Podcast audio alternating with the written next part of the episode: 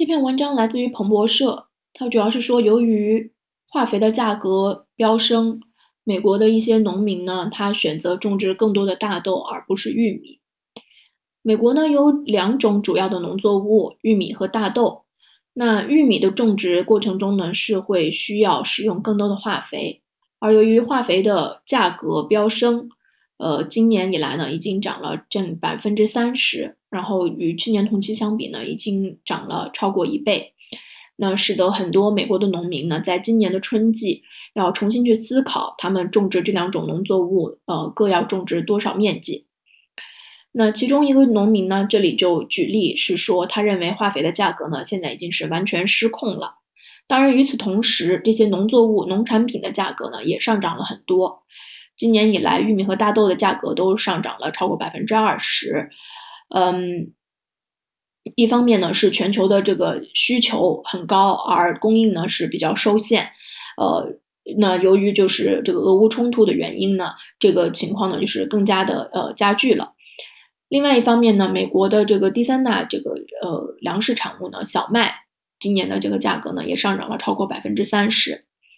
那所以说，这种种植的这个成本和未来可能获得的销售收入同时剧烈上涨的情况呢，对于这些农民而言呢，是既令既令人恐惧的，又同时呢令人激动的。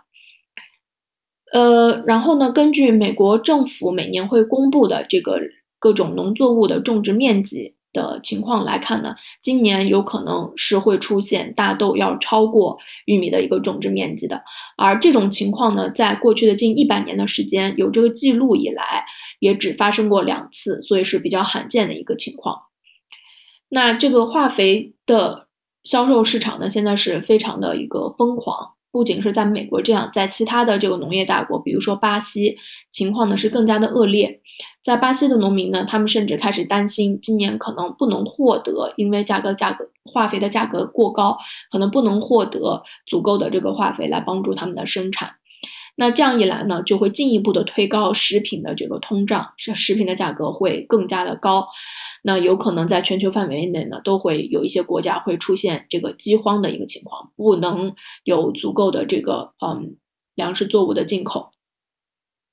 另外一方面，让美国的农民比较担心呢，是这个干旱的一个情况。那这里举了一个例子啊，一一位这个农场主呢，他就说，如果在七月初的时候呢，还没有足够的这个降水量的话，他甚至都就是不不想去费这个事儿，去给他的这个呃呃农地去施加更多的额外的一个化肥。因为这样子呢，因为本来就因为干旱，它会影响它的收成。那它在在这个化肥价格很高的情况下，再去施用这个化肥呢，可能也没有一个很好的效果。那对于这样一个高成本的一个生产资料而言呢，甚至是一种浪费。呃，那。就是通常常用的这个化肥呢，有三种，一个是氮肥，然后磷肥和钾肥。那这三种肥料呢，今年在过去的几个月里面呢，价格都上涨了很多，都超过了这个呃，上涨了百分之三十以上。嗯，而为什么会有一些呃农民他选择种植更多的大豆而不是玉米呢？因为这个大豆这个作物，它的这个植株，它的这个。叶子可能就是脱落之后，它会呃把这个氮元素重新补充回它的这个种植它的这个土地里面去，而不是呃就说从土地里去完全把这个氮元素就完全去抽离了。那这样子呢，它相对于玉米而言呢，就对于化肥的需求呢就会少很多。呃，然后这里呢就是刚才提到的这个美国的农民。种植玉米和大豆的这样一个种植面积的这样的一个走势，从一九二六年以来的这样的一个数据，可以看到这呃近一百年的时间里呢，过去历史里面只发生过两次这个大豆的种植面积超过呃玉米的这样的一个情况，那今年有可能出现第三次。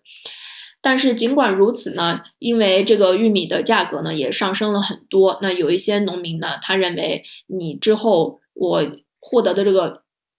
呃，最后的这个产品可以销售一个很高的价格，那还是有利可图的情况下，即使价呃种植成本有所上涨呢，他还是选择去坚持他原来的种植计划。